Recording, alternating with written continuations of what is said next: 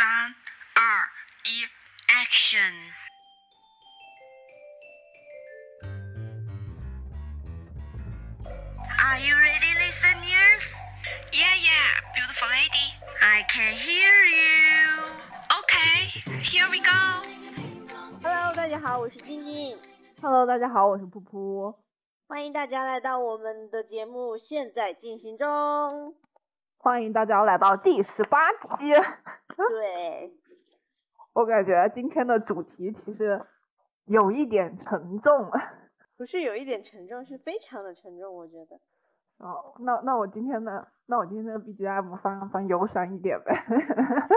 然后我们今天的主题呢，主要是围绕着就是最近呃热搜上很火的一个，也不是说很火吧，这样不好不能这样说，好像。说起来都觉得很恐怖的一个新闻吧。就是最近发生了在香港的一个 香港名媛蔡天凤遭谋杀事件，听这个主题名字就很香港哎，没办法，新闻的主题它就是这样的呀。我感觉这件案件说的有点可能有点没心没肺，但是这个事件发生在香港就很香港。那我先介绍一下这一个香港名媛蔡天凤遭谋杀案件的主要内容。其实我我觉得，其实大家都应该有多多少少的有听到，有看到这件事。对，都有一些就是大概的了解。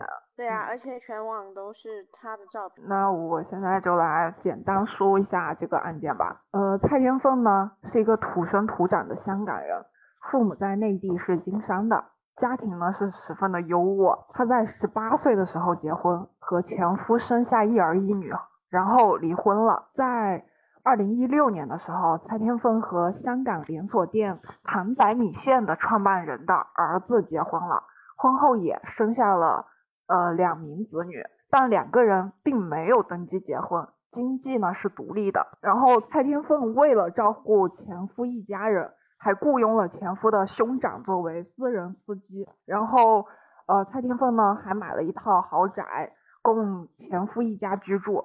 版本呢写的是前夫爸爸的名字。嗯、在去年呢，呃，蔡天凤有意卖掉这组这套房子。呃，根据的法律呢，虽然挂名业主是前夫的爸爸，但实际的购买者是蔡天凤本人，他仍然有可能直接的卖掉。然后前夫爸爸和蔡天凤因此发生了一些争执。然后前夫一家得知她和现任老公虽然是结婚的状态，呃，但是没有去做登记。她本身呢资产是有一亿多，然后所以一旦她去世，前夫的子女也有继承的权利，所以前夫一家见财起意，决定谋杀蔡天凤，然后就有了现在的这一个谋杀事件。呃，他们的作案呢是这样的，租了一间房子。然后先让前夫兄长接她的时候，在那个车内迷晕她，然后带回了出租屋，呃，然后进行了分尸烹煮，然后再把煮后的尸体带出去，当做汤渣给扔掉。然后目前的状态呢是前夫逃走了，然后前夫的兄长和爸妈已经被捕。然后香港名媛蔡天凤的尸体发现地附近的居民称，二十二日晚上十点左右，曾听到女子大喊的声音。当时以为是有人喝醉酒，啊、这可能是蔡天凤遇害前发出的声音。然后据港媒报道，蔡天凤二十一号失踪后，家人报警求助。二十四号，警方在大埔龙尾村一单位内发现蔡天凤的尸体。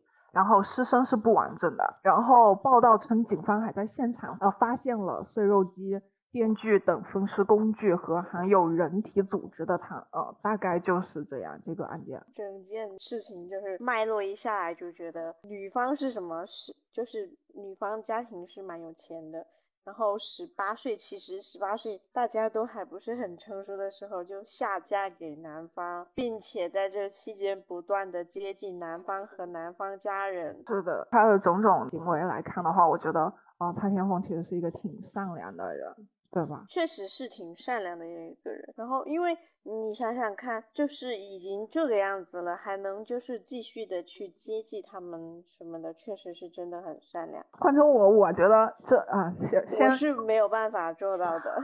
我也是，换成我也没有办法做到这样，就是不仅为他们，不仅为他前夫的兄长，呃，找了一个靠谱的事儿，然后还给他们买了房，还是一套豪宅。对啊，就整件事情从头到尾了解下来也是非常令人发指的。我就是也希望就是这件事情的最后凶手能。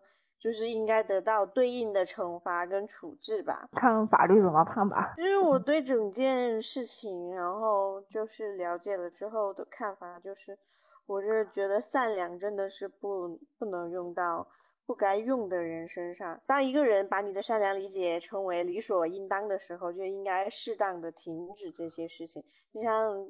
蔡天凤，她她，我觉得她应该可以从中的能感受到她的前夫家已经有有一种就是把她的善良理所应当化了，所以她想要收手的时候，没想到他们的恶意却这么的大。啊，是的，而且你那个房子写了我的名字也是理所应当的，就是整件事情来看，就是一个感情之间嘛，爱情之间的纠纷。那我觉得这件事情也可以从友情啊或者亲情。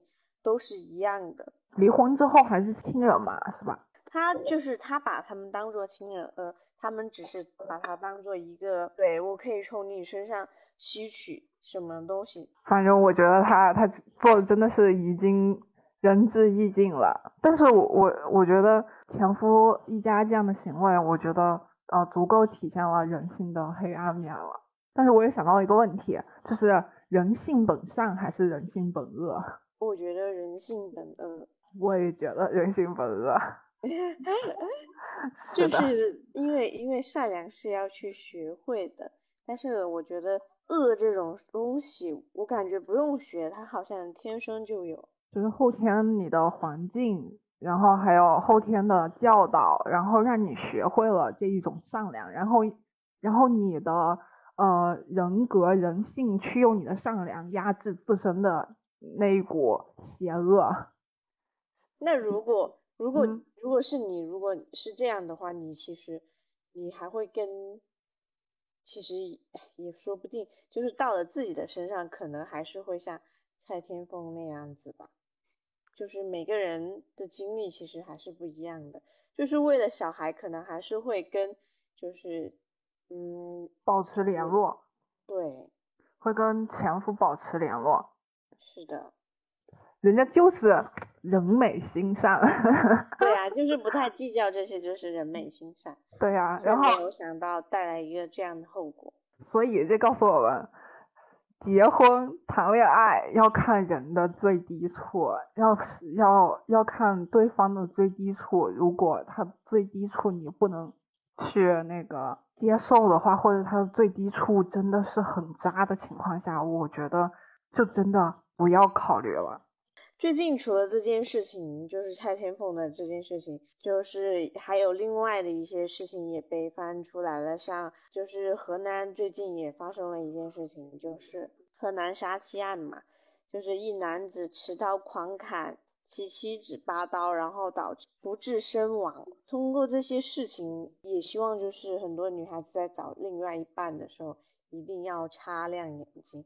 然后看清楚未来一半的数字，然后再决定，就是要不要继续交往或者结婚这样子。哎，但是我觉得在感情里，就是如果就是有些时候就会让你很上头啊，或者怎么样，然后你就会觉得，哎，这个人好像是能我能改变他，或者怎么样。好，你是说恋爱脑吗？是 吗？对啊。但是我 我我觉得其实是。你发现，你不要想着你能改变他，我觉得没有人一个人可以改变另外一个人。对，我就想到一个明星马思纯，我感觉好像这样不太好。你看过他的那种采访吗？也是个恋爱脑。我我没有怎么看，但是我有看到他现在跟他现在应该是老公了吧？男朋友没结婚吧？好像是已经领证了。领证嘛，具体我也不太清楚。反正呃，就是看他一些采访啊、视频之类的，就他就是那种觉得自己可以改变另一半。就大概我看到一个采访，就是他觉得女人很是个很神奇的生物，她可以用爱去感化呃男男生，然后去改变他。也有可能他的另一半愿意为他改变，或者是去感化吧。但是有一些人就是还是可能很难去做到改变。大多数，我觉得在爱情里面还是不要想说谁能改变谁吧。就是这种事件会持续的有。我觉得无论是在嗯过去，或者是现在，或者是未来，我觉得这样的事件会会有。但是希望就是大家可以做到警惕，然后就是避免发生到自己的身上。是的，所以还是大家要擦亮眼睛，只能这样说，没有别的可以呃建议的了。对。有可能自己也没有办法擦亮眼睛，虽然话是这么说。对，可能到了那一步，自己也没法擦亮眼睛，是，就是没法避，无法避免一些事情的发生，可能可能没有这么这么的像这些事情这么的可怕，但是心灵上的一些创伤啊，就是尽可能去避免吧。我只能这样说，没多没法再多给建议了。没有建议可以 啊，对，没有建议，毕竟我们也就那样。对，近几年来，我觉得近几年来都有，就是都有陆陆续续发生比较轰动的几个杀妻案。沙溪剥皮案其实也被翻出来了。这个男的也是够狠，河北廊坊杀妻剥皮炖肉，然后给丈母娘吃。然后还有那个杭州杀妻分尸案。然后还有河南杀妻，因为婚姻矛盾产生纠纷，捅妻子八刀。就我刚刚说的那个。对，感觉就是这种近几年来这种陆陆续的杀妻案，我觉得给大家就是本来就恐婚的我们，又加深了一层阴影。你恐婚吗？我还好哎。嗯，那你那你向往婚姻吗？嗯，没有什么感觉。哦，就是没有明显的感觉。对，前两天和我大学同学聊天，香港事件出来了嘛，然后和他聊天，他就说之前的底线是找一个正常的男生就好，然后现在的底线是找一个不会杀人的就好。那为什么要找别人？为什么要找人呢？那不如自己一个人过呢？为什么要生活在恐惧当中？就就开玩笑嘛，就是如果一定要找的话，而且现在现在父母不都催婚催的，就是咱们这个年纪了。多多少少父母啊都会催婚什么的嘛，你妈妈不会催婚你吗？不会。嗯，她竟然没有念叨你。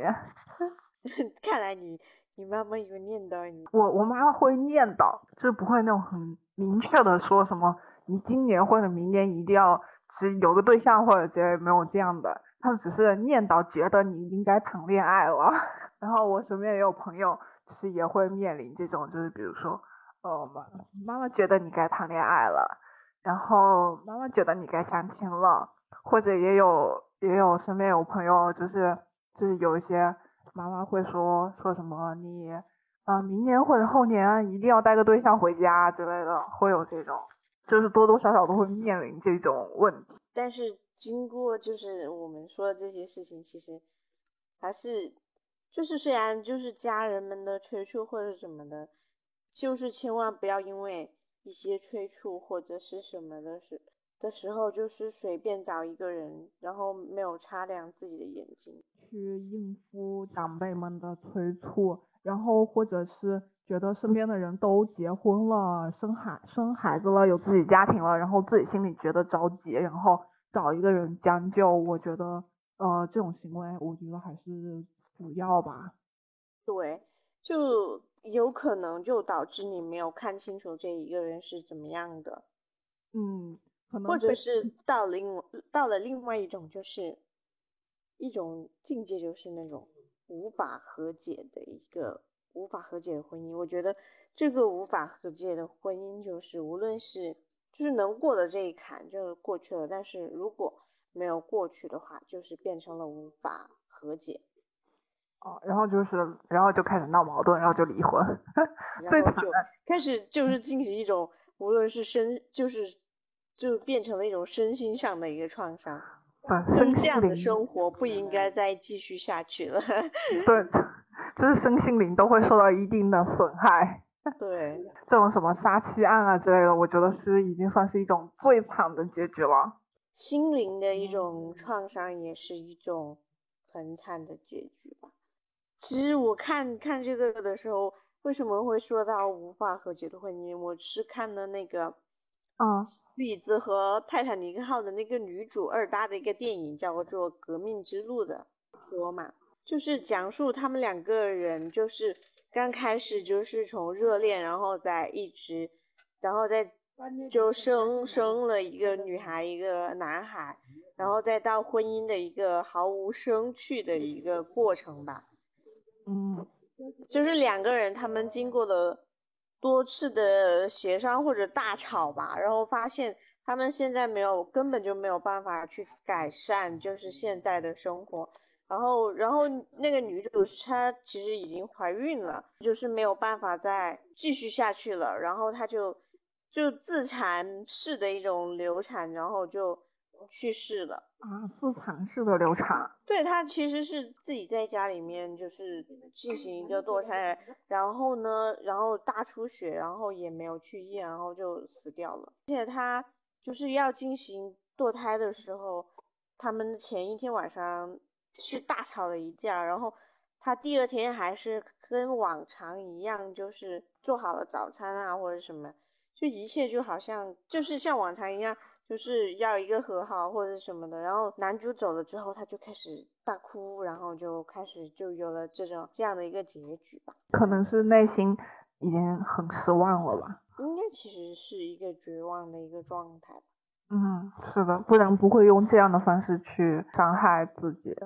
但是爱情失去了，还有责任感啊！我觉得相互的责任感会让你们彼此去扶持、维系这一整段婚姻。嗯，其实我觉得它就像一个工作一样，就是一刚开始，开始入职的时候就很有激情，对，然后过了一阵子你就会觉得很无趣。但是你如果热爱这份工作的话，就算到了一个疲惫期，你也能撑过去。嗯，但当时，但是热爱不能一直有吧？我我其实我其实我确实觉得对两个人的感情是一个悲观的状态，就是大家可能就是刚开始都会很开心很幸福，但是我觉得到了后面，大多数可能都是在互相忍耐吧，我觉得是这样的。不知道观众朋友们的感觉是什么？没有感觉，可能是因为我们还没有结婚。对，所以目前没有资格去评价和表发表意见。对，只希望就是可以避开 像蔡天凤啊，然后河南沙河南沙妻这些事情吧。就是就是真的决定要在一起的时候，真的是要擦亮自己的眼。那最后呢？我觉得这这些案件也会，就是多多少少会让我们深思婚姻的意义是什么样的。让我来结一个温馨的结局，那我来一个温馨的回答，借用人民日报里面的每日摘抄回答一下这个问题：结婚是为了一个相爱相知相伴的人，生活中能给你勇气，遇到事能有人商量，在生活累的时候彼此相互安慰鼓励，在外面受了委屈回到家有个温暖的怀抱。我开着车，你坐在副驾驶，车里放着我们相互听的音乐，一起下班回家浪漫吃饭。愿你此生终得一人，伴你终老。是是否同一个人都不重要，重点是这个过程是吗？一定要有，对，要有是吧？对，我们可以 open 一点，你可以跟一个人、两个人，就是在，当然不是同时，而是在不同的阶段 是可以有的，但是希望这些事情。都始终的包围着你，可以结束了。对，我也送了。我们这一期也就到这里了。对，就也希望听众朋友们就是真的真的就可以就是就是真的要跟一个人在一起的时候，就真的要看清楚对方是一个什么样的人，而且你也要尽量的就是把你的善良就是给予懂得感恩的人。对。把你的善良给予一个呃对的人，感恩的感恩的人。好啦，我们的节目就到这里啦。如果对我们节目感兴趣的话，就在我们评论下方多多评论哦。然后顺便就是关注一下我们，我们每一周五都会跟大家见面哦。我是我是噗噗，再见。我们的节目 现在进行中，再见。心像个小孩，多久？每天都在期待，有时候转一个弯的幸福，才是最真的幸福。当天空开始在心里就慢慢而来，在熟悉却寂寞的城市，爱如此的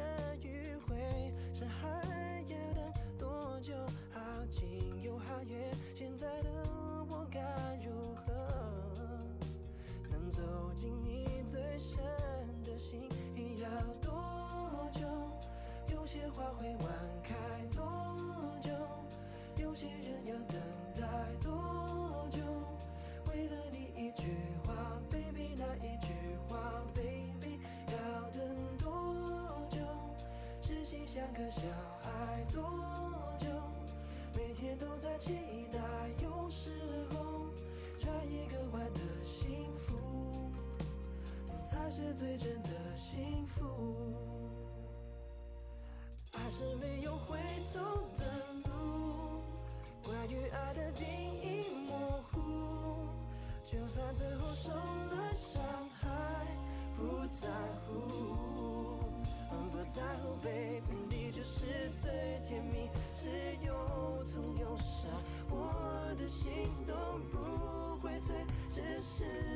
你，my heart 并无所求。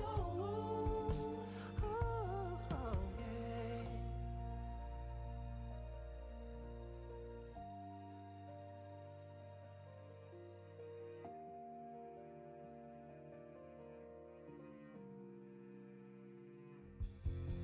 要多久？有些花会晚开多久？有些人要等待多